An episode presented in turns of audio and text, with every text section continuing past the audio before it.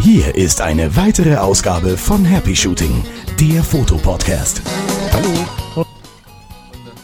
Hallo? Hallo, hallo? Wir Hallo? Hier mit Hallo? Hallo? Ja, jetzt höre ich dich. Gut. Hallo? Ich höre dich. Hallo? Du Ja, ich höre so dich blöd, auch. Du hörst mich auch. Grüß dich. moin, moin, wie geht's dir? Und hier sind eure Moderatoren, Boris und Chris. Also, Also,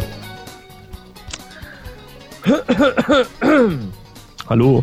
Bist du da? hallo, ich bin da. Ja, ich bin auch da. Wo, wo bist du denn da? Ich bin gerade in Fort Collins in Colorado. Im Mm, da, wo die Haribo-Bärchen herkommen. Genau da. Die große Haribo-Fabrik ist gleich ums Eck in Denver. Nein, natürlich nicht. Ähm, nein, hier sind die Rocky Mountains. Wir werden diese Woche hier mit unserer Workshop-Gruppe in den Rocky Mountain National Park fahren und dort Landschaftsfotografie machen. Geil. Jo, freue ich mich auch schon drauf. Morgen geht's los. Heute Abend ist das, also wir nehmen das heute Mittwoch auf, also quasi, ja egal, Zeitverschiebung macht ja nichts. Also auf jeden Fall ist heute Abend erstmal hier noch ein Vortreffen vor dem Workshop, sodass quasi alle dazukommen dürfen und morgen geht's dann richtig los und in die Vollen sozusagen. Na super. Ja, Ja, dann wollen wir mal loslegen mit Happy Shooting. Heute Genau. haben wir wieder einige Tipps zur Fotografie und zur Datenspeicherung. konkret, konkret korrekt. Und wer sind wir? Wir sind der Boris und der Chris. Oder der Chris und der Boris. Ja. Die beiden Normalerweise- Risse mit zwei Buchstaben davor. Die beiden Risse, genau. Oh Gott, bitte kein, kein, kein T-Shirt darüber machen. Wir sind ähm, ja normalerweise beide in Deutschland. Diesmal bin ich auf USA-Tour, um hier Workshops zu halten und an diversen Konferenzen teilzunehmen. Und deshalb heute mal wieder ein bisschen, ja, die Show über Skype. Aber ich glaube, der Sound ist ganz gut. Also ich bin ganz überrascht. Ja, solange die Verbindung schön stabil ist, ist das kein Thema. Ja, aber hier geht's nicht um Skype, hier geht's um die Fotografie und wir haben heute folgende Themen. Zuerst mal werden wir heute wieder eine neue Aufgabe vergeben. Mhm, Dann wollen wir mal uns angucken, was wir in großer Kälte mit den Kameras machen können. Genau, dann kommen einige Beiträge zum Thema Datenspeicherung. Ja, da haben wir ja immer mal wieder das Thema NAS oder Drobo und da gucken wir uns noch mal ein paar Feedbacks an. Dann Mhm. haben wir eine News aufgetan, beziehungsweise ich war drüber gestolpert. Also hier in Deutschland kommt man gar nicht dran vorbei, wenn man im Forum ist. Und zwar Micro Four Thirds. genau, das ist auch spannend. Dann haben wir ähm, ja eine Wortmeldung von einem vom, vom Programmierer des iPhone Depth of Field Programms. Der, Tja, der hört- André hat sich gemeldet. Der hört auch Happy Shooting. Dann haben wir was zu sagen zur Fotokina. Genau, dann geht's kurz um den Jugendfotopreis. Dann haben wir ein nettes Feedback. Wir haben überhaupt ein paar Feedbacks gekriegt. Wir Feedback, schneller scrollen, Boris. ja, Feedback zum Thema schlechte Bilder. Genau, ähm, dann jetzt bin ich zu langsam mit dem Scrollen. dann haben wir einen Gewinner der Aufgabe, der sich kurz gemeldet hat. Dann gucken wir uns gleich mal China an. Ja, Und- erzähl doch mal. Und vorweg habe ich nochmal den Aufruf, wenn ihr eine, eine gute, eine coole Location auf Rügen habt, wo ein Fotoworkshop stattfinden könnte, dann meldet euch bitte bei mir. Da willst du deinen Workshop machen. Da will ich mal einen Workshop machen, zwei Tage. Cool. Genau. Also, Also, also meldet was, euch. was, was war das mit China? Lass mal schauen. Was Aus war das mit Shanghai. China? Das Da- der Daniel. Ja, lies mal vor. Schreibt gute Nachrichten. Endlich ist euer Podcast jetzt auch hier in China wieder downloadbar. Mal sehen, ob es nach dem Ende de- der Olympischen Spiele wieder schwieriger wird. Zur Sicherheit lade ich gerade me- mehrere Folgen runter, die ich in den letzten zwei bis drei Monaten verpasst habe. Vielen Dank übrigens für eure Arbeit und den tollen Podcast. Grüße aus Shanghai. Daniel, ja, scheint so, als ob der ähm, Podcast in China äh, gegen irgendwelche Dinge verstößt oder allgemein Podcasts vielleicht nicht so gerne gesehen werden. Oder, Das natürlich- oder vielleicht ausgerechnet der IP-Bereich, wo unsere Server drinne hängen. Hm, ja, ja, die, also man weiß ja mittlerweile, dass China, Chinas äh, Great Firewall ähm, dann irgendwo doch relativ dynamisch adaptiert und ähm, irgendwelche Dinge, also die quasi ständig irgendwie updatet nach irgendwelchen Kriterien und man weiß nicht genau nach welchen. Hm. Deshalb ähm, weiß ich es nicht genau. Interessant ist, dass es jetzt plötzlich geht. Also das könnte durchaus mit den Olympischen Spielen zusammenhängen und vielleicht will China da an der Stelle ja etwas mehr Offenheit präsentieren. Hoffen wir mal, dass das auch so bleibt. Also Schön alle, wär's, ja. alle Hörer in China, schöne Grüße aus Deutschland. Jawohl. Schön, dass, schön, dass ihr uns wieder hören könnt und ja, wir, wir lasst uns doch mal hören, wenn wir dann plötzlich wieder weg sein sollten. Das würde, würde mich doch auch interessieren, ob Happy Shooting da irgendwelchen, ja, irgendwelchen Dingen zuwiderläuft, die da die chinesische Führung nicht haben möchte. Ni hao. Warmensche Boris äh, Grüße. Äh, Das, Wang Ying, äh, Happy Shooting. das ist jetzt die äh, Sendung mit der Maus. Das war Boris und das war rückwärts. Das war schlechtes Chinesisch. genau. Schlechtes Chinesisch kann ich gut. ja. Oh, sehr schön. So, Ja. der, der Rico hat sich gemeldet. Der Rico, da war doch der Gewinner. von- Genau, von der letzten Aufgabe. Und er schreibt, Hi Boris, hi Chris. Erst einmal die besten Grüße an euch und ich muss sagen, dass ohne den Workshop bei euch hätte ich dieses Bild gar nicht machen können. Auch möchte ich an dieser Stelle alle Teilnehmer vom Nordheim Workshop grüßen. Ja, Rico, vielen Dank. Und natürlich, wie du es uns auch gewünscht hast, wir machen weiter so, ist doch selbstverständlich. Genau. Also, ohne den Workshop hätte er nicht fotografiert, hätte er das Bild nicht machen können. Und im Das Oktober haben wir wieder einen. Im Oktober haben wir wieder einen, in Nordheim. So sieht's aus. Also, meldet euch an, da sind noch Plätze frei. Jo. Dann, der Simon schreibt, ich bin Student, komme aus der Schweiz und höre euren Podcast etwa seit Januar, konnte eure Sendungen bisher aber zweimal nachhören. Hm? Verstehst du das? Nee. Hat er, hat er seit Januar alle Sendungen zweimal gehört? Wow. Meinst du? Ich glaube Okay. nicht. Wir sind an mir selbst, wir können mal in den Krankenhäusern in der Schweiz nachfragen, ob jemand eingeliefert wurde mit seltsamen Zuckungen oder so. Mit so zwinkernden Augen und so. Er schreibt weiter, mir sind an mir selbst bisher dadurch einige schwerwiegende Folgeschäden aufgefallen. Ah, Ah, siehst also du, da doch. kommt's doch schon. Ich war vorher begeisterter Schnappschussfotograf. Durch eure Sendung bin ich aber zum Hobbyfotografen mit glücklich entstandenen Fotos, in Klammer keine Schnappschüsse, welche bisher selten gut sind, aufgestiegen. Eure Sendung hat mir aber geholfen, die Fotos selbst schlecht zu machen. Das heißt, ich stelle nun vieles manuell ein. ja, Moment. Hm. Moment, kur- kurzer Abschweif hier an dieser Stelle. Habe ich erzählt, dass ich in San Francisco neben einem Fotografen stand. Wir standen da auf der Straße, haben auf ein Cable Car gewartet.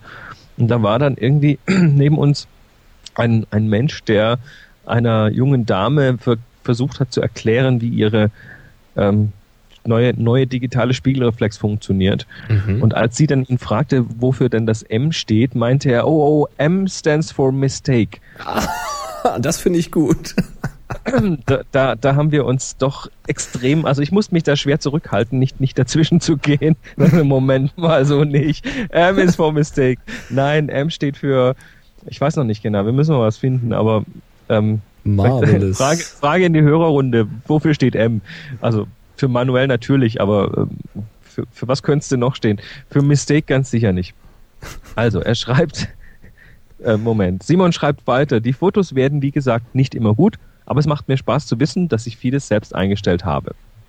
Genau, Kontrolle übernehmen ist wichtig. So weiß ich auch meistens, weshalb die Fotos schlecht sind. Danke also für die vielen schlechten Bilder. Das finde ich mal ein Danke. Ja, bitte, Simon. Ja, dann hat's. ähm, was, was schreibt er noch alles? Du hast da was zusammengefasst noch. Ja, er hat geschrieben, außerdem gibt er einen Tipp für Anfänger, also für Fotoanfänger, Einsteiger, die Podcasts, und zwar gerade die früheren, äh, auch mal zweimal hören, um alles zu verstehen. Also das hat er scheinbar tatsächlich gemacht. Wie? Ähm, außerdem sagt er, ist er fleißig am Üben. Er hat ähm, bei der Analogaufgabe mitgemacht. Er hat gesagt, dass er ins Forum kommen will. Das ist übrigens auch ein ganz, ganz großer Tipp. Also wir kriegen ziemlich viel E-Mails in letzter Zeit mit richtig genialen Tipps, mit Bildern, die im Internet gefunden wurden, mit Geschichten, die im Internet gefunden wurden. Die werden dann an uns geschickt. Aber das ist eigentlich schade, weil packt die doch besser ins Forum, weil da erstens können das dann alle lesen, die ins Forum gehen. Da sind schon richtig viele, richtig gute Teilnehmer im Forum. Also macht da einfach mit. Dann könnt ihr auch über bestimmte Dinge diskutieren und so. Denn ihr wisst das ja nicht, alles schafft es hier in die Show und schon gar nicht so kurzfristig. Und wenn wir dann irgendwann nächstes Jahr dann irgendeine tolle Olympiageschichte haben, dann ist auch blöd. Also wenn ihr was habt, auf alle Fälle mal ins Forum schauen. Und er sagt, wenn er dann kein Student mehr ist und endlich Geld verdient, dann will er sich auch ein T-Shirt kaufen, eventuell den mit dem Balzruf. Ich glaube, ich habe noch Oh. gar kein Balzruf-T-Shirt reingestellt. Das ist nicht. Ja, dann äh, mach doch mal. Das traue ich mich, glaube ich, noch nicht. Muss mal gucken. Aber wir haben einen Shop. Wir haben den Happy Shooting Fan Shop sozusagen. Und wenn ihr euch da ein T-Shirt, einen Schlüsselanhänger oder sonst irgendwas kauft, dann verdienen wir daran etwas mit. Und das hilft uns hier halt ein bisschen die Serverkosten und sowas zu decken. Also da könnt ihr uns dann was Gutes tun. Haben wir übrigens auch wieder zwei Mails gekriegt mit Fragen, was man denn machen kann. Also schaut mal in den Workshop, da helft ihr uns schon. Äh, in, in, den, in den Workshop sowieso, aber in den Happy Shooting Shop, da helft ihr uns mit. Tja. Und abschließend schreibt es jemand noch, also vielen herzlichen Dank nochmal für, eure, für euer Engagement, eure Opferung der Freizeit und so weiter, was wirklich nicht selbstverständlich ist. Ich schätze das sehr. Liebe Grüße, Simon. Tja, und wir schätzen sehr, dass du dir die Zeit genommen hast, uns so eine schöne Mail zu schreiben. Vielen so Dank. sieht's aus. Danke, Simon. So, und jetzt hast du was zum Jugendpreis rausgefunden oder bekommen. Ja, der, ja, was bekommen? Der Jan Schmolling, ähm, den wir ja schon mal, den ich ja schon mal hier interviewt habe, Ja. hat mir eine Mail geschrieben. Ähm, und zwar schreibt er, dass die Resonanz auf den Wettbewerb, den Ju also unter jugendfotopreis.de gibt es ja diesen Wettbewerb, ähm, total klasse war. 17.000 Fotos, neuer Rekord. Und viele Interessenten kamen auch von eurer Website zu uns. Und das finden wir natürlich besonders klasse. Cool. Ähm, und ja, Ausstellung, Preisverleihung findet wieder statt. Bitte mal zu jugendfotopreis.de gehen alle, das ist ganz spannend. Und ähm, dann fragte noch, und was damals noch nicht feststand, seid ihr auch auf der Fotokina? Mm. Tja, lieber Jan, tja, lieber Jan, die News, äh, die News heißt, jawohl, wir werden auf der Fotokina sein. Wir haben, glaube ich, schon mal kurz drüber geredet.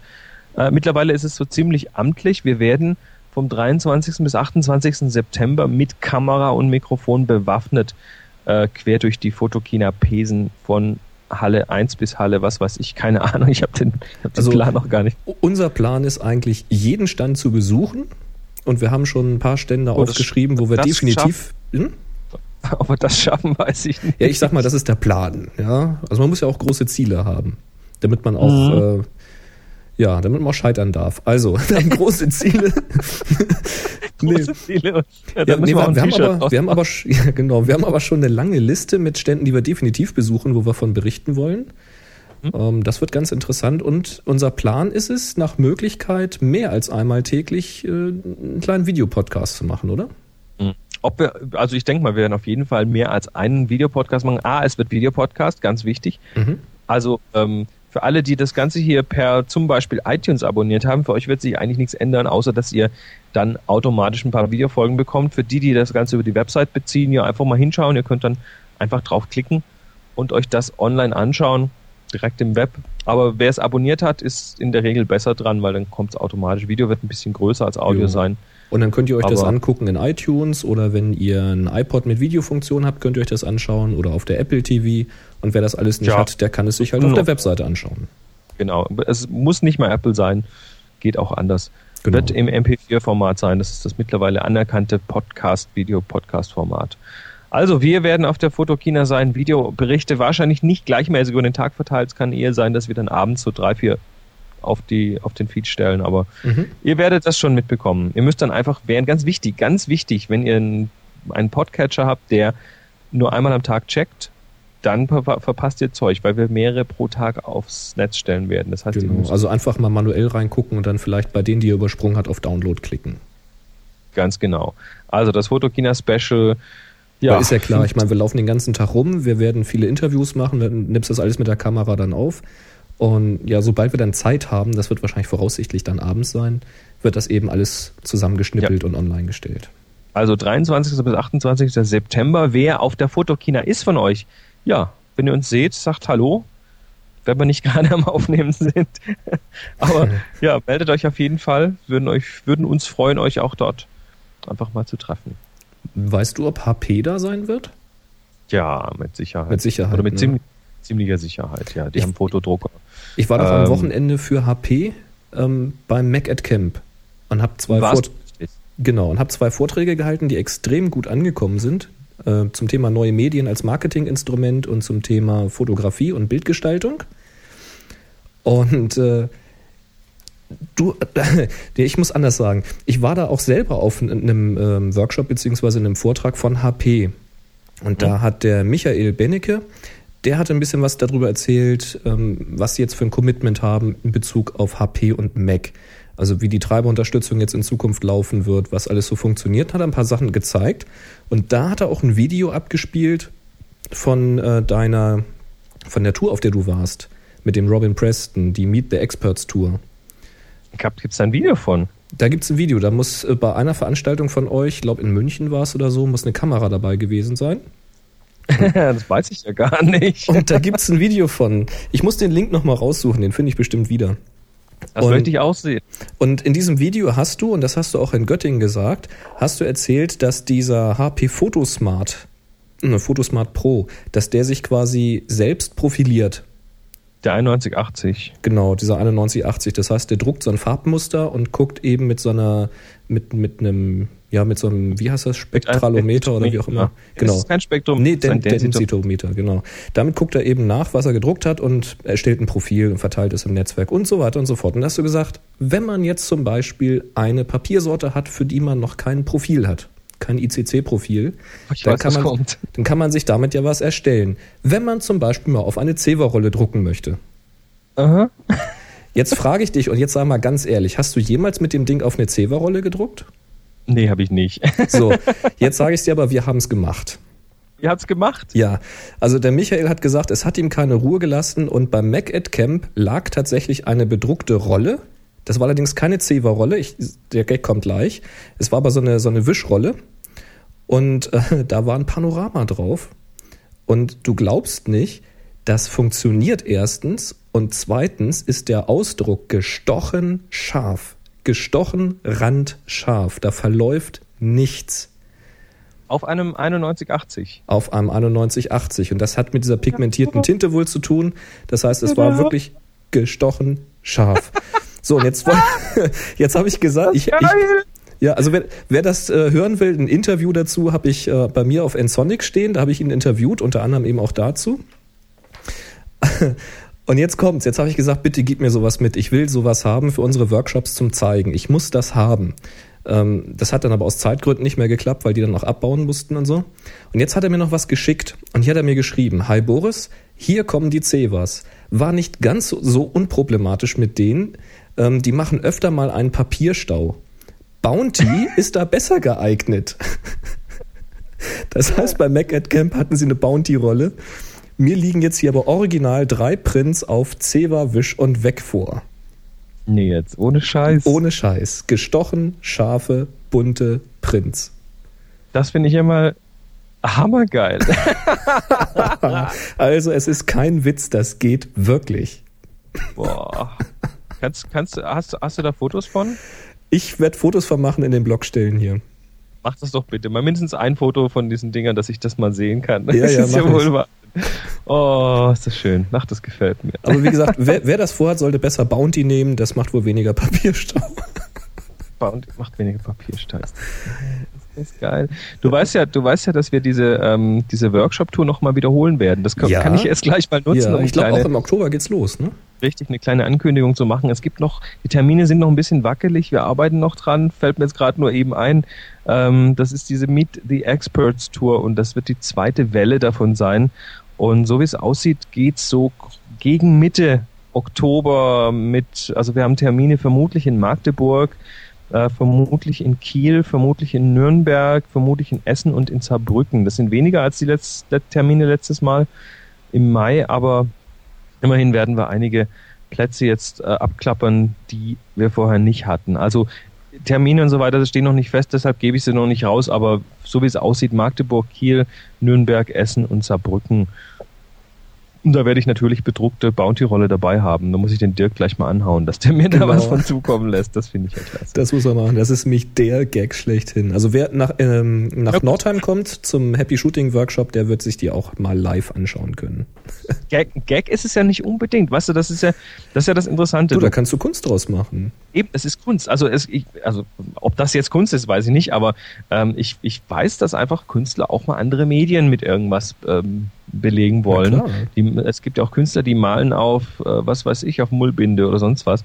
Ja. Äh, warum nicht, warum nicht auch mal was bedrucken, was nicht irgendwo ähm, eigentlich dafür gemacht ist? Und ich, ich weiß von den Jungs, ähm, die, die Entwickler von diesen Druckern, die in San Diego sitzen, die haben schon äh, Aluplatten bedruckt damit. Da siehst du wohl.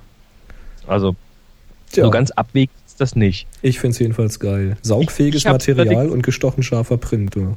Ich habe es jedenfalls nur als Gag gemeint, aber das ist, so schnell kannst du. Na gut. Es geht. So, ja. jetzt, jetzt haben wir noch ein Feedback von André. Ja, André hat sich gemeldet. Das ist nämlich der Programmierer vom äh, iPhone Depth of Field Programm. Der schreibt, hallo Boris, hallo Chris, in alphabetischer Reihenfolge, also der scheint es auch schon länger zu hören. Ich wollte mich mal herzlich bei euch bedanken. Jetzt fragt ihr euch bestimmt für was. In der letzten Folge habt ihr den DOF-Rechner vorgestellt bzw. erwähnt. Ich bin der Autor des kleinen Tools. Hauptsächlich habe ich es entwickelt, um die Programmierung für den iPhone zu erlernen und mir mein Hobby, Fotografie, finanzieren zu können. Ihr wisst ja selber, was ein wenig Equipment kosten kann. Oh ja. Also, herzlichen Dank nochmal und macht weiter so mit eurer Show. Ist echt klasse. Höre übrigens jede Woche auf dem Weg zur Arbeit im Auto. Schöne Grüße aus Ostfriesland, André Essing. Das ist der Programmierer klasse. von diesem DOF-Tool. Also, es gibt auch kostenlose Programme, selbstverständlich, für alle möglichen äh, Java-Handys. Äh, Java da haben wir auch schon Feedback bekommen, glaube ich, als Kommentar zur letzten Folge. Aber wer nun mal so ein iPhone hat oder so ein iPod Touch, macht das doch mal, unterstützt den André. Finde ich eigentlich eine faire Sache. Jo. Passt. Passt. Ja, und dann gibt's News. Das darfst du mir jetzt erzählen, weil Unser, das hast du, hast du recherchiert. Das, ähm, dieses Four Thirds Format, das kennst du, ne?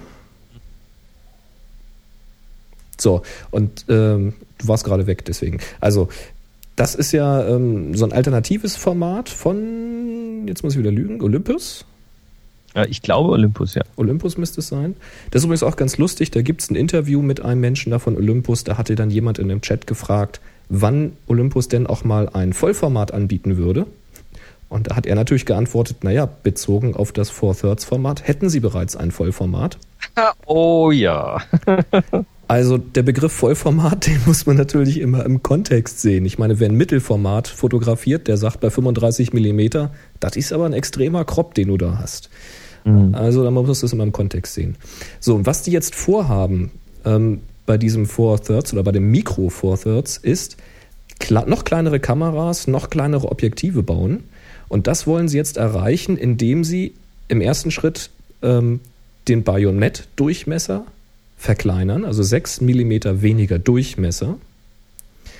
Dann nehmen Sie den Spiegelkasten und damit auch den optischen Sucher raus. Das heißt, das Ganze ist dann kein Spiegelreflex mehr, aber noch Wechselobjektiv. Noch Wechselobjektiv. Und durch diesen Trick, dass dieser Spiegelkasten und das alles dazwischen rauskommt, brauchst du ja nicht mehr so viel Abstand vor dem Sensor, weil die ganze Mechanik ja wegfällt. Das heißt, du kannst die, den Kasten schmaler bauen und damit das Objektiv viel dichter an den Sensor ranbringen. Und dadurch, dass der, das Objektiv jetzt dicht an den Sensor rankommt, kann das natürlich auch anders äh, produziert werden. Du hast ja dann, also die, die, die Brechungsindexe können dann ja andere sein. Das ist dann wohl der Trick an der Sache, dass alles kleiner werden kann, aber trotzdem eben wechselbar. Und jetzt sagt man sich, naja toll, dann wieder alles neue Objektive. Aber da haben sie sich auch was einfallen lassen und zwar wollen sie einen Adapter dann anbieten. Der wird dann quasi dort angesetzt und an diesen Adapter dann die alten Objektive dran, damit der Abstand wieder stimmt und damit das Bild wieder passt. Soll also klappen. Aber die neuen Objektive passen dann logischerweise nicht an die alten Bodies. Also so rum geht es nicht. Weil da ist der Abstand ja. einfach zu weit, ist klar. Ist alles unscharf hinterher wahrscheinlich. Oder ragt zu weit rein, wie auch immer. Die Sensorgröße, und dies beim 4 Thirds, ist die 13,5 mal 18 mm. Die soll wohl bleiben. Man schreibt aber wohl, das müsste nicht zwingend sein. Also es kann auch jedes andere Seitenverhältnis werden, weil Four Thirds, das beschreibt nicht etwa das 4 zu 3 Format, sondern es beschreibt die Diagonale ähm, des, des Sensors. Also die Diagonale soll 21,6 Millimeter ungefähr beschreiben. Das ist wohl die halbe Diagonale vom Kleinbildformat. Also so hm. ist Four Thirds definiert. Das heißt aber, Moment mal, wenn jetzt der Sensor von der Größe her gleich bleibt, das Objektiv aber viel näher am Sensor mhm. sitzt, werden ja die Winkel der Lichtstrahlen zu vor allem, vor allem den Randpixeln viel, viel größer. Das heißt, dass da entsprechend höhere Anforderungen wieder an das Chip-Design beziehungsweise das Mikroprismendesign und das, ähm, das Objektivdesign Ja, jetzt äh, sagt Olympus ja von sich selber, aber dass sie ja eben gerade hervorstechen in der Objektiventwicklung, da sie diese, wie heißt das, telezentrischen Objektive wohl bauen. Das heißt, die Strahlen treffen hinten alle parallel auf den Sensor. Sagen bei, sie. Und das bei. Das ist, das es ist, ist allerdings so, es ist nirgendwo beschrieben, wie telezentrisch das Ganze ist.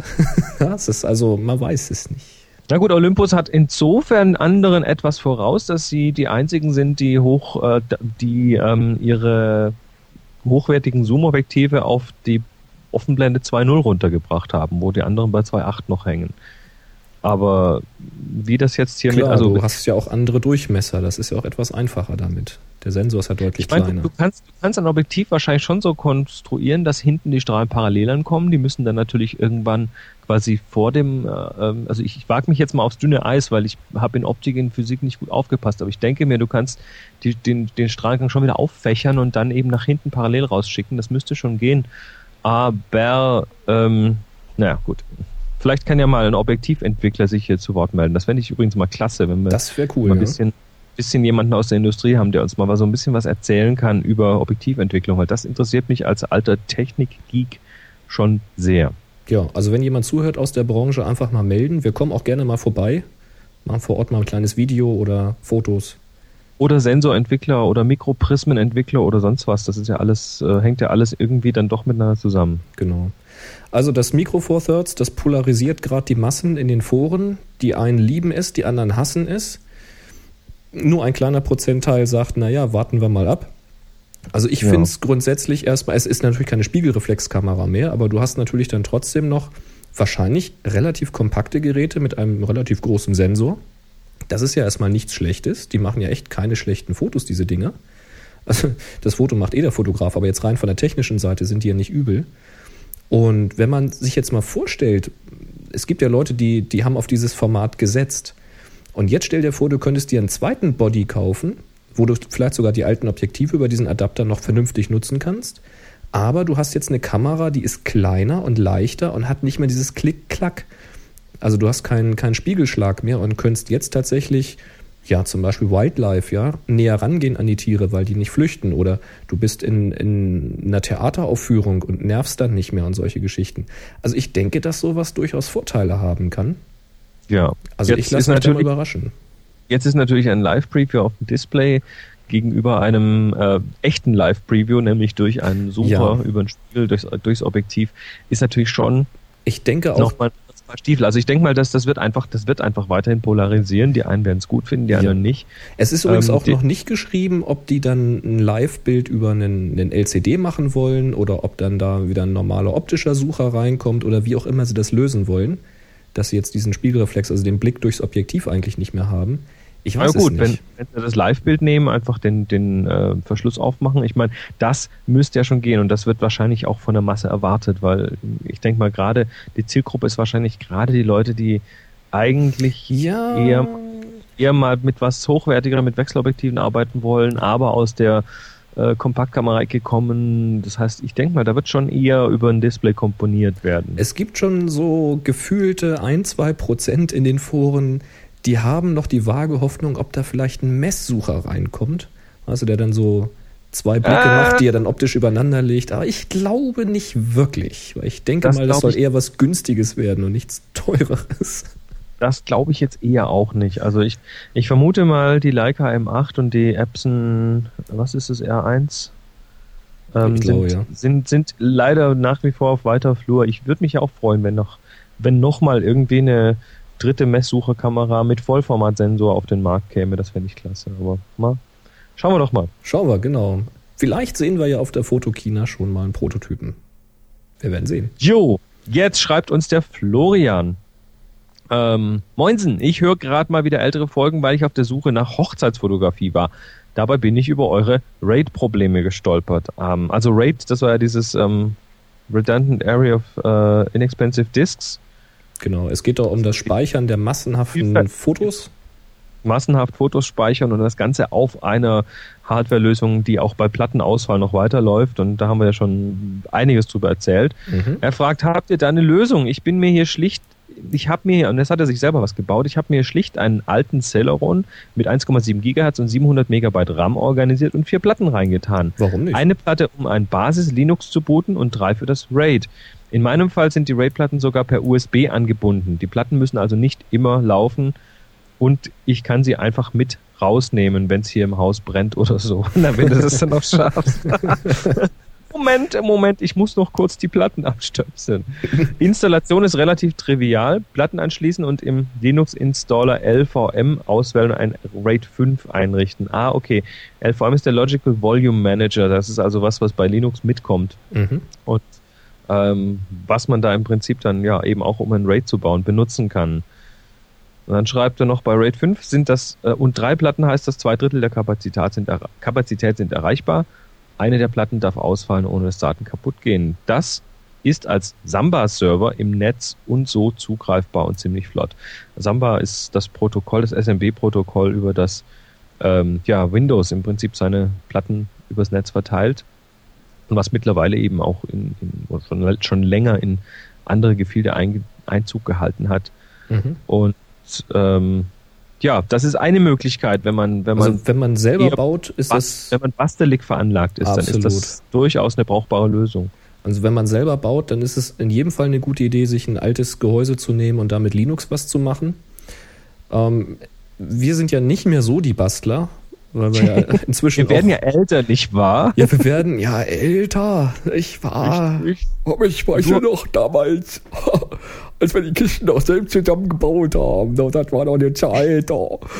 Och, war das schön. Ja, Jetzt aber, erzähl doch mal. Komm. Genau, man wird ja, wird ja älter, man hat Gott sei Dank ja auch andere Dinge zu tun. Äh, so sind wir über den Drobo gestolpert den Data Robot. Gleich, mal vorne weg, wir, wir, werden hier nicht von Drobo gesponsert. Nee, leider nicht. Das wird langsam mal Zeit. Nicht. Ja. Also wenn da nicht bald Kohle kommt hier, dann sage ich nichts mehr über Drobo. Nee, das schaffe ich sowieso nicht. Also, Chris hatte so ein Drobo ja da, du hast den ein bisschen ausprobiert gehabt, musstest mhm. den aber wieder zurückschicken. Das war jetzt so, eine, so eine Testleihgabe. Und jetzt hatte ich einen, aber nicht von Drobo, sondern ich habe ihn mir gekauft bei Cyberport, cyberport.de. Mhm. Ähm, und zwar habe ich den gekauft kurz nach dem letzten Workshop im Juli, da hatte ich die Webseite bei Cyberport beobachtet wegen den Lieferzeiten und der Preise und kaum war ich zu Hause, habe ich die Bestellung dann auch ausgelöst. Und nun kam er dann auch tatsächlich irgendwann. Dann war er hier und dann, ja, schön, Platten auch. Ich habe dann gleich dreimal ein Terabyte genommen, alles reingesteckt, angeschlossen, installiert. Das ging alles ziemlich reibungslos. Ist ein super Ding. Das Ding ist nicht so ganz leise, weil ich meine, man darf nicht vergessen, da drehen sich vier Platten in einem Metallgehäuse. Also so richtig schallisoliert ist das Ding nicht. Es ist jetzt nicht brüllend laut, aber es ist ebenso laut wie drei Platten, die sich in einem Metallgehäuse drehen. Äh, hinten dran ist ein Lüfter, wenn der dann anspringt, dann hat der so ein relativ tiefes Rauschen. Also es ist nicht so ein Heulen wie vom Grafikkartenlüfter, sondern mehr so diese Luftbewegung halt, so, so ein großer tiefes, Lüfter eher, großer ja. Lüfter halt auch ein tiefes Brummen. Also so direkt neben mir auf dem Schreibtisch würde ich das Ding nicht stehen haben wollen, muss ich ehrlich sagen. Ich habe aber auch ein längeres Kabel genommen, längeres Firewire 800 Kabel und habe den dann hinter mir ins Regal gestellt. Da geht's einigermaßen. Ähm, wobei ich hier wirklich sagen muss, ich meckere auf verdammt hohem Niveau, denn wenn ich hier vor meinem iMac sitze, der quasi überhaupt gar kein Geräusch, außer ein leises Surren hier von, von seinem Lichtwandler hier von sich gibt, äh, macht, dann ist also jedes, ich sag mal, jeder Furz ist zu laut, ja. Und ähm, mit einem Furz hält also das Drobo locker mal mit, ähm, nur eben das, ständig. Das, das, okay, weiter. Ja, ähm, das einfach mal so als Verhältnis, ja. Also das ist, vielleicht mache ich dann doch so ein Netzteil noch dazu, hier dieses, dieses, äh, wie heißt das, Drobo-Share und stelle es dann in ein anderes Zimmer, damit ich hier wirklich absolute also Ruhe habe. Mit Netzteil meinst du jetzt nicht eine Stromversorgung, nee, sondern du meinst die den, den Kasten, wo der dann das quasi über, über Gigabit Ethernet. Richtig. Ähm, ja. Okay. Also da, da, muss ich nochmal gucken, weil ich habe leider keine Langzeiterfahrung sammeln können, denn kaum hatte ich das Ding formatiert, ich hatte es hier angeschlossen, hatte das Kabel hier halt in den einen Port gesteckt, ähm, lag neben mir auf dem Schreibtisch das Ding oder stand da. Kaum hatte ich das installiert und mal so die ersten Tests gemacht, so ein bisschen was kopiert und mal geguckt, aber noch nicht wirklich gemessen alles. Ähm, da wollte ich es halt hinter mich hinstellen und habe gesagt, ach, dann nimmst du gleich diesen anderen Port, der hat ja zwei Firewire 800 Ports, nimmst gleich den daneben, weil dann an den zweiten, dann machst du das Kabel gleich weiter, da hängst noch eine andere Platte dran, wunderbar für Backups. Und dann muss ich feststellen, das Kabel geht nicht rein. Dachte ich, hoch. Hä? Habe ich das Ding wieder aus dem Regal rausgezogen. Ich denke, bist jetzt bescheuert, ein Kabel reinzustecken hier. So schwer kann das doch auch nicht sein. Und dann gucke ich, da ist das, die Buchse war gebrochen. Und Was? zwar diese Firewire 800 Buchse, da sind ja oben Kontakte dran. Und da hingen die Kontakte von oben quasi so ein bisschen runter mit so einem Plastiksplitter. Also die Buchse war mechanisch im Arsch. Böse. Keine, keine Ahnung, wer da die Endkontrolle übernommen hat oder nicht übernommen hat. Habe ich jedenfalls bei Cyberport angerufen, die haben gesagt, kein Problem, wir schicken Ihnen das Retour-Ding. Da habe ich hier so einen Retourschein gekriegt, ich habe das alles wieder eingepackt und zurückgeschickt. Ja, das war vor etwas über einer Woche und jetzt warte ich aufs neue Gerät. Die haben jetzt schon gesagt, die mussten es erstmal weitergeben ähm, an den Hersteller, weil sie selber wohl keine mehr auf dem Lager haben im Augenblick und ab 21., also dann Donnerstag, soll wieder lieferbar sein. Und nun hoffe ich, dass ich bald mal wieder ein Drobo habe, um eine richtige Review zu machen. Okay, also Drobo DOA nennt man das, glaube ich, Dead on Arrival. Ja, So tot angekommen oder halbtot angekommen. halbtot. Es Nicht- funktioniert ja wunderbar, aber ein Port war im Arsch.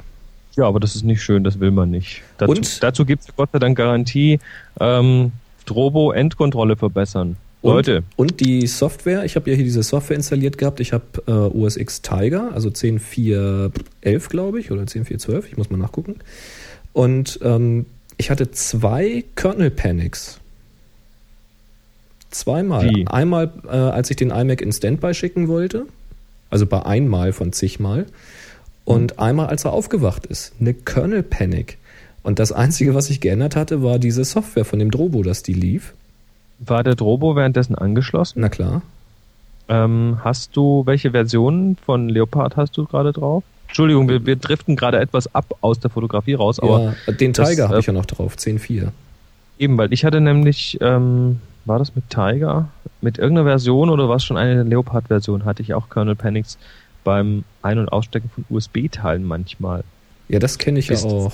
Das ist ja mittlerweile gefixt, Das aber ist gefixt, ja. Also ich hatte, also- ich hatte den Drobo-Support angeschrieben, habe ihn über diese Kernel Panics informiert und nun weiß ich ja nicht, ob durch diesen Bruch, ob da vielleicht tatsächlich irgendwie dann auch ein Signalproblem ist, was dann zu Problemen führt mit den Kernel Panics. Ich glaube es mal nicht. Und die haben gesagt, ähm, ich hatte gesagt, ich habe hier die Version, glaube ich, 1.2.1 oder was von der Software und die sagten, dann müsste ich mal die 1.2.2 nehmen, das wäre wohl bekannt.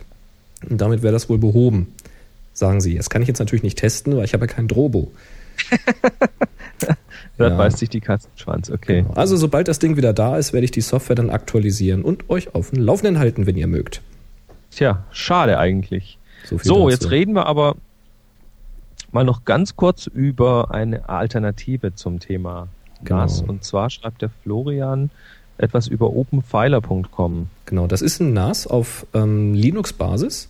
Also wer Mhm. jetzt nicht ein Drobo kaufen will und äh, wer auch mehr machen möchte als ein Drobo, also wer wirklich so ein, ein echtes NAS haben will, wo auch noch andere Dienste drauf laufen können, wo man Benutzerberechtigung und Kontingente und sowas alles anlegen kann, da gibt's irgendwie na, halt was kostenloses, nämlich den also www.openfiler, open f i l e r.com.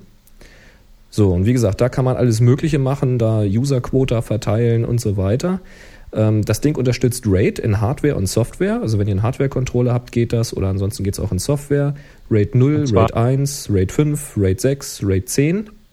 Alle, alle gängigen Level sozusagen. Richtig. Das Ganze äh, wird unterstützt bis äh, 8 Terabyte derzeit, Journaled File System. Äh, wahrscheinlich inzwischen sogar schon mehr, also da ist man fleißig am Basteln. Äh, dann hat er noch geschrieben hier Dynamic Volume Manager, Volume Growth Support, also die Volumes können auch wachsen. Das unterstützt das Ding wohl auch. Ich weiß nicht, was man dazu tun muss. Es geht nicht so automatisch wie, wie bei Drobo, wo man einfach eine Platte tauscht und der macht den Rest, aber es soll wohl relativ simpel sein. Und das ist eben genau das Problem. Ich habe also ein bisschen auf der Webseite da gesucht und etwa 15 Minuten habe ich mal drauf verschwendet und konnte nichts auf der Webseite finden, wo gezeigt wird, wie man denn eine Platte tauscht. Weil normalerweise hast du ja, wenn du ein RAID-System hast, immer das Problem, dass eine Platte, die du austauscht, möglichst exakt den anderen Platten entsprechen muss, also was die Anzahl der Köpfe und Sektoren und Pipapo so angeht. Und ich habe dann keine Anleitung gefunden, ob das jetzt nötig ist oder ob ich beliebige Platten kombinieren kann, die auch unterschiedlich groß sind. oder wie ich denn jetzt mein Volume vergrößere, wie ich da vorgehen muss, das konnte ich nicht finden, also welche Handgriffe nötig sind. Ähm, was mir halt aufgefallen ist, da ist halt eine Installationsanleitung gewesen, so Schritt für Schritt, wie man das Ganze installiert. So, ich, übertreibe das jetzt natürlich, indem ich hier jeden Punkt dann aufzähle, aber es, es gibt nochmal eine Idee, ja. Ähm, also ich habe die Installationsanleitung gelesen und dafür habe ich länger gebraucht, als ich gebraucht habe, den ganzen Drobo auszupacken, anzuschließen und in Betrieb zu nehmen. Also nur das Lesen der Anleitung. Also Installation OpenFiler, da ist dann, je nachdem, ob die Grafik erkannt wurde von dem Rechner, den ihr benutzt oder nicht, müsst ihr halt den, oder könnt ihr den Grafikmodus starten oder müsst im Textmodus den Installation starten. Muss man aber offenbar selber wählen. Äh, also er versucht es wahrscheinlich in Grafik und wenn es nicht klappt, muss man halt sagen, man will im Textmodus starten. Da muss man irgendeinen Parameter angeben. Dann muss man als erstes eine sogenannte Boot-Partition anlegen auf seiner Festplatte. Da muss man selbst bestimmen, wie groß soll sie sein und so weiter. Dann muss man eine Root-Partition anlegen. Muss man bestimmen, wie groß sie ist und so weiter. Und dann muss man eine Swap-Partition anlegen, bestimmen, wie groß sie sein soll und so weiter. Dann kommt die Netzwerkkonfiguration. Klar, das Ding ist nass, da ist ein Server drin. Also Hostname, Gateway, DNS muss man alles eintragen. Zeitzone, das Root-Passwort ähm, festlegen. Und jetzt wird überhaupt erstmal installiert. Aber bis dahin hat man noch gar kein RAID am Laufen, sondern hat eigentlich nur OpenFiler installiert als System. Und dann habe ich erstmal abgebrochen, weil dann kämen ja die Schritte, die Platten rein, den Controller, der muss erkannt werden und man muss das RAID einrichten. Das ist alles ganz gut gelöst, wohl offenbar über dieses Webinterface und ähm, wie gesagt, das Ding ist mächtig, das kann eine ganze Menge. Aber ich möchte eigentlich nur, weiß nicht, ich möchte keinen Pulli stricken. Ich möchte einfach in den Laden gehen, einen Pulli nehmen, der passt, dann stelle ich ihn hin. Sprich, so ein Drobo hinstellen läuft.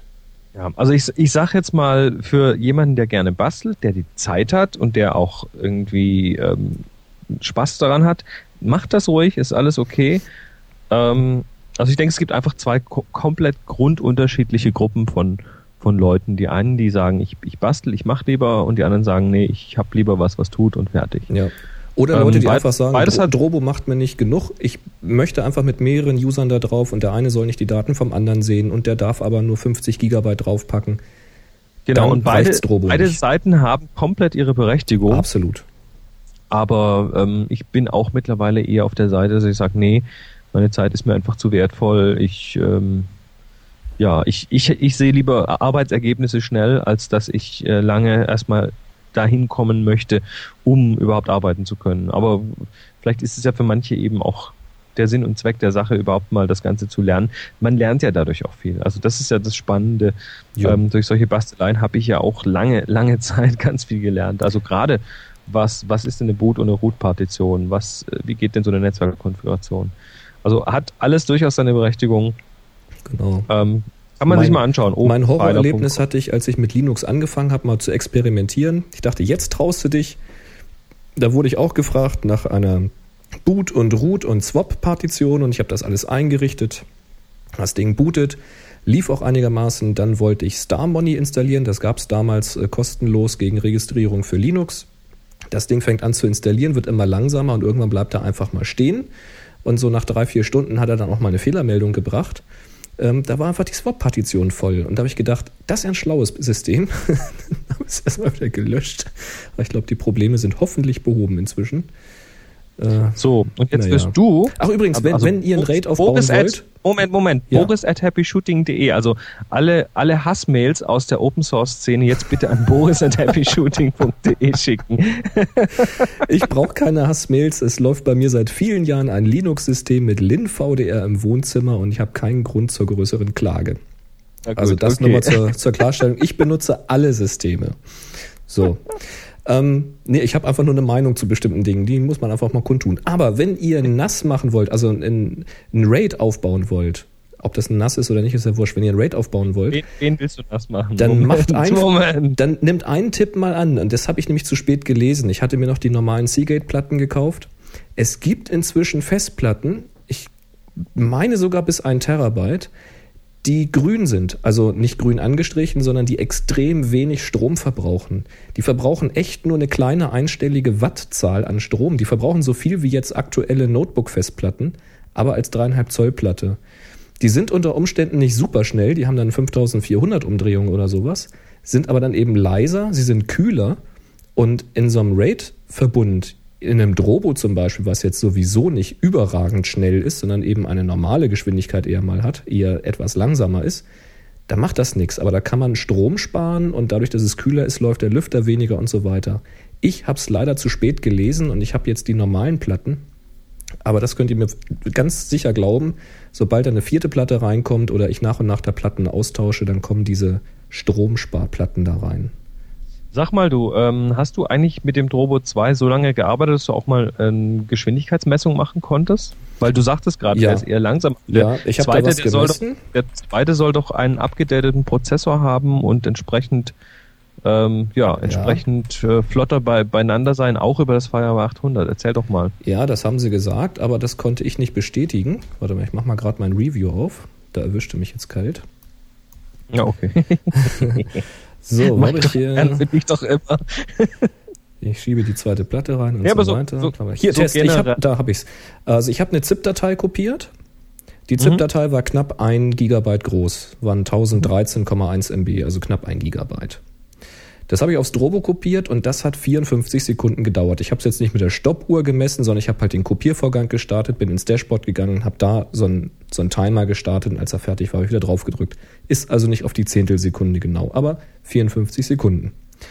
Äh, Und für 1013 MB 54 Sekunden, das ergibt 18,7, 18,8 Megabyte die Sekunde. Das, Das war aber Firewire 800. das ist über Firewire 800.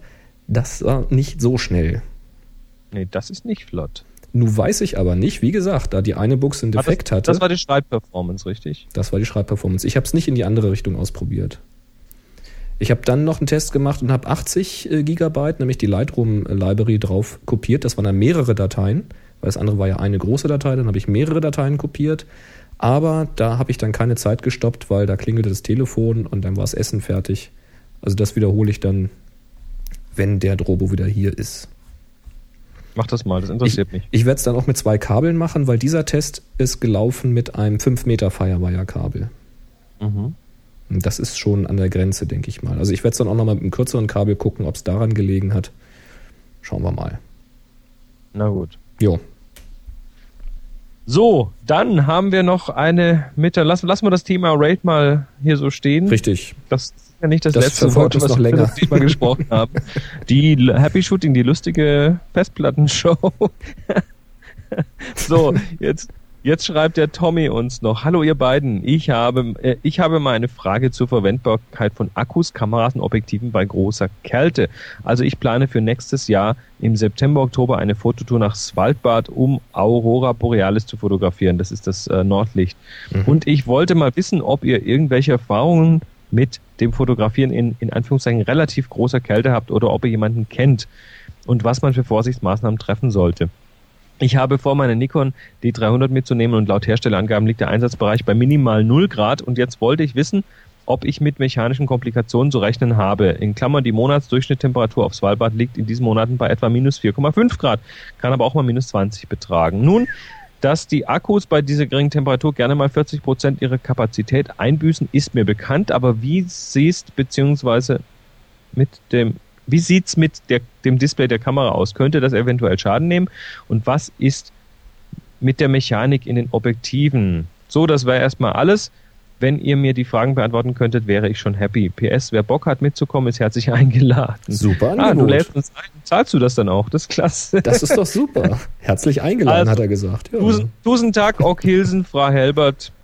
Mit freundlichen Grüßen. Tommy, also, Tommy, dazu kann ich ein bisschen was erzählen. Ähm, ganz einfach, weil auf, auf meinem englischsprachigen Fotopodcast Tips from the Top Floor nämlich diese Frage vor, ich glaube, zwei Jahren ähm, auch schon mal aufkam. Was macht denn eine Kamera bei großer Kälte? Und ja, du hast recht, der Akku ähm, verliert etwas Kapazität. Dagegen hilft unter anderem, den Akku in der Hosentasche aufzubewahren, wo er ein bisschen wärmer bleibt. Das heißt, ähm, wenn dann wirklich mal der Akku leer ist, ein Ersatzakku, der ein bisschen wärmer ist, dann kann man damit weiterarbeiten. Was die Temperatureinsatzbereiche geht, jawohl, die Hersteller schreiben in der Regel, dass irgendwo bei 0 Grad Schluss ist. Ähm, die wollen sich da natürlich davor schützen, dass dann Leute irgendwo ähm, ja, vor, vor Regressansprüchen quasi schützen und vor, Res- vor Regressforderungen schützen. Aber ich habe einige Berichte bekommen von Leuten, die ähm, in Alaska bei minus 20 Grad und kälter fotografiert haben mit ihrer Kamera und kein Problem hatten. Also es gibt ganze Menge an Berichten von Leuten, die sagen, nee, das Ding tut auch dann noch und ich würde es einfach mal drauf ankommen lassen. Ich ähm, denke mir, du wirst weder deine Garantie damit kaputt machen noch sonst was. Ähm, und das hat bisher keiner gesagt, dass die Kameras bei diesen Temperaturen nicht funktionieren. Also ich denke mal, das Einzige, was passieren könnte, ist, dass vielleicht mal irgendwo ja eine Blende nicht ordentlich äh, schließt während dem Foto machen, weil das Schmiermittel zu viskos geworden ist durch die Kälte. Aber ich glaube, sonst kann dir im Großen und Ganzen nichts passieren. Jo. Hast du da was dazu noch, Boris? Nee, also ich habe keine konkrete Aussage. Ich weiß zwar, dass ich mit einer Spiegelreflex auch schon bei weniger als 0 Grad draußen war im Schnee, um ein paar Actionfotos zu machen, die dann zwar alle nichts geworden sind, aber das hatte nichts mit der Temperatur zu tun. Ähm, da ist auch nichts dran passiert. Ich weiß halt, wenn man mit der Kamera aus dem extrem kalten da wieder zurückkommt ins warme Wohnzimmer, das ist ein anderes Thema, ja. Ne, dann beschlägt die halt. Das heißt, die zieht unheimlich Kondenswasser und wenn die jetzt so dermaßen am Kondensieren ist, dann würde ich es halt vermeiden, mit dieser noch beschlagenen Kamera dann zum Beispiel wieder nach minus 20 Grad rauszurennen. Also das, das, das Thema ist natürlich, äh, dass, dass die warme Luft im Zimmer kann mehr Feuchtigkeit oder wird mehr Feuchtigkeit transportieren als die kühle Luft. Genau. Und jetzt hast du natürlich folgendes Problem. Also die, die Feuchtigkeit in der warmen Luft, wenn die kalte Kamera nach drinnen kommt, die schlägt sich dann auf der kalten Kamera nieder. Genau. So. Das heißt aber auch äh, wirklich durch und durch. Das heißt auch innen drin auf der ja, Elektronik auf dem und Spiegel auf, und überall und so weiter wird wird sich Feuchtigkeit in Form von Kondenswasser niederschlagen.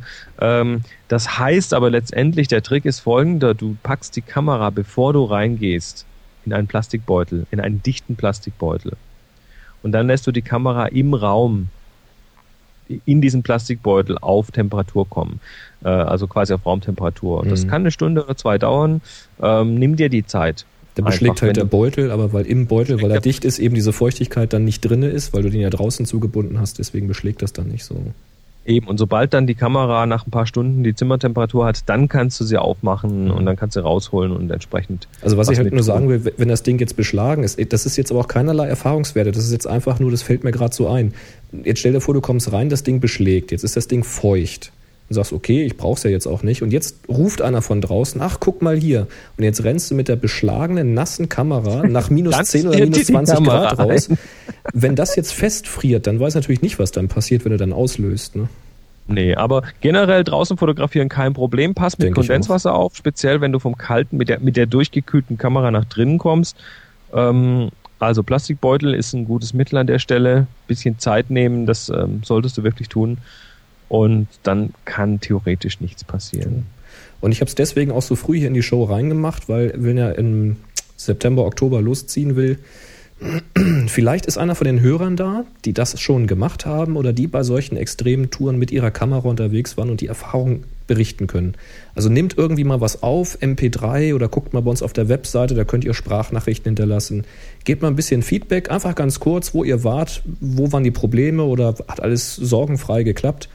Ähm, dann können wir das nämlich hier noch zeitnah senden. Und dann freut sich der Tommy. Und jo. wir auch. Und wir auch. Und ihr dürft euch auch demnächst wieder auf, auf, auf Preise freuen. ja. Und zwar mit unseren Aufgaben. Wir haben jetzt noch als letzte Amtshandlung in der heutigen Show ähm, ein, eine neue Aufgabe zu vergeben. Die Ganz hast du genau. dir diesmal wieder ausgedacht. Die aktuelle Aufgabe, zu spät, die lösen wir dann nächstes Mal auf. Die läuft ja jetzt bis heute, wo ihr das hier hört. Und eine neue Aufgabe haben wir, und zwar wieder etwas Konkreteres. Es ist ja auch gewünscht worden, mal eine konkrete Aufgabe wieder zu machen. Und das ist wieder eine, und zwar Keks. Keks, Keks. also wie so ein Keks zum Essen, so ein Knabberkeks, ein Schokokeks, ein Balsen oder ich könnte jetzt noch tausend Namen wahrscheinlich nennen, wenn mir jetzt Ach, welche einfallen na. würden. Aber äh, so Markennamen, also ihr, ihr wisst, was gemeint ist, so ein Keks halt. Ja, so ein Cookie. Ähm, das Tag ist hs-keks und ich hätte ganz gerne, dass ihr versucht, diesen Keks entweder lustig oder stilvoll in Szene zu setzen, sodass man richtig Appetit auf diesen einen Keks kriegt. Also Essensfotografie. Genau. Hm, spannend. Bin ich mal gespannt. Ja, ich erst. Kekse, Kekse. Was wir an Preisen haben, müssen wir dann nochmal gucken. Wir müssen mal. Wir müssen das Jahr geht dem Ende zu. Wir müssen mal wieder neue Preise ran schaffen. Inventur machen. Ansonsten gibt es einen feuchten Händedruck. Genau. Von ja, so ein, zwei Bücher haben wir noch, das kriegen wir schon hin. Kriegen wir schon. Alles klar. Also, in diesem Sinne würde Ja. ich sagen, Übrigens, bringen wir das. Wir einen, einen wichtigen Punkt haben wir noch, und zwar, wenn ihr daran teilnehmt, ganz wichtig, das Foto soll ein neues Foto sein, kein Archivbild. Ein frisches Foto, was jetzt entsteht. Ach so, wer?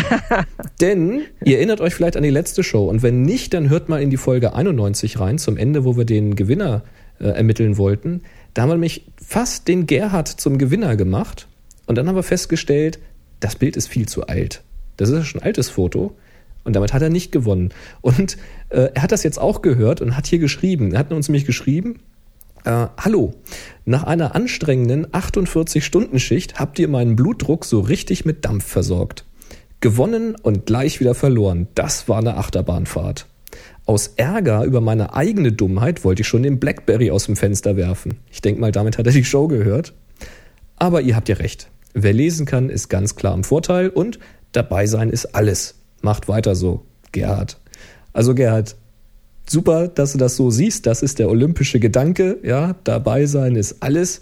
Aber trotzdem, wer jetzt bei der Aufgabe mitmachen möchte, bitte nicht dopen. Also wie bei der Olympiade, äh, Olympiade, nee, das heißt ja die Olympische Spiele. Also nicht wie bei den Olympischen Spielen dopen, sondern macht ein neues Foto. Genau. So, So, das war das Wort zum Donnerstag. das hast du schön gesagt. In diesem Sinne würde ich sagen, macht mit bei den Aufgaben, betrügt nicht und ähm, Oh, ein neues Foto sollst du machen, sonst hast du nichts zu lachen. Ja, wie auch immer. okay, sonst hast du nichts zu lachen. Wir haben einen Titel für die Show. ja, Ja, so sieht's aus. Würde ich sagen, Sind wir wir, durch, würde ich ne? sagen, wir sind durch. Wir wünschen euch alles Gute, habt eine schöne Woche und ein schönes Wochenende und ähm, ja, bis demnächst wieder. Genau, also drei, Sinne, drei, zwei, zwei, eins. eins. Happy, Happy Shooting. Shooting.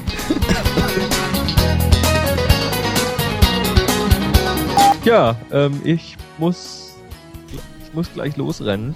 Ähm, Musst du aufs Klo? Nee, ich habe aber einen Termin jetzt. Ich, ich, ich mache hier nicht nur Urlaub, hallo?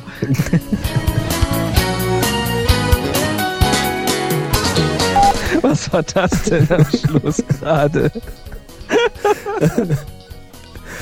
Ja, müssen unsere Schäfchen doch mal mit den richtigen Informationen versorgen. Boris bricht in Gesang aus. Was ist jetzt passiert?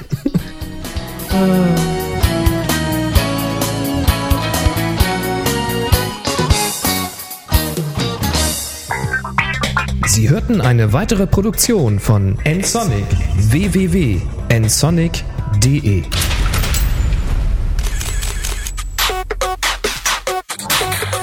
photocastnetwork.com, your photography resource in the potosphere.